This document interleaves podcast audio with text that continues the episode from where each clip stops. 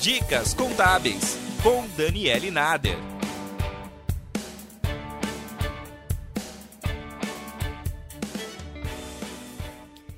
Três semanas, mais de 6 milhões de pessoas entregaram a declaração do imposto de renda. Especialistas recomendam essa antecipação.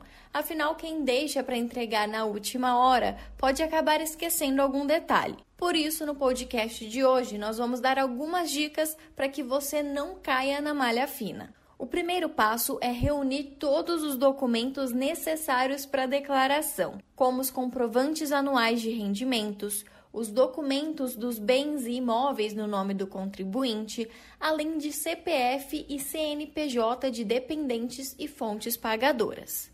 Uma dica é solicitar o informe de rendimentos nas empresas que o próprio contribuinte trabalhou e o extrato nos bancos em que ele tem conta. Isso pode ser feito pelo próprio Internet Banking.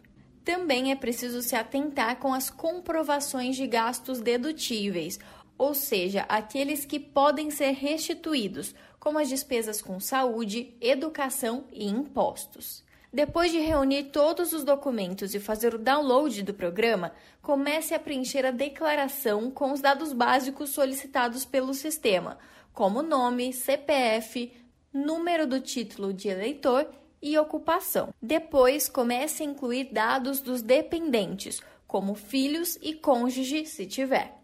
O próximo passo é declarar os rendimentos tributáveis recebidos de pessoa jurídica, isentos e os recebidos acumuladamente. E também os gastos dedutíveis e os não dedutíveis, inclusive dos dependentes. A atenção deve ser redobrada para quem for declarar filhos. É preciso entrar em um consenso para que os pais não declarem o mesmo dependente. No caso de pais separados, também é preciso ficar atento na diferença entre dependente e alimentado. Dependente é quando o contribuinte tem a guarda do filho e é responsável por receber a pensão alimentícia dele. Já quem paga a pensão precisa declarar o filho como alimentado. Outro ponto de atenção é o preenchimento dos campos bens e direitos e dívidas e ônus. Mesmo que as informações não influenciem no valor devido no imposto de renda, precisam ser informadas para evitar pendências futuras. Ao final da declaração, confira se o próprio sistema não indica nenhuma pendência e guarde o comprovante. A Receita irá cruzar as informações dessas despesas e vai procurar sua comprovação.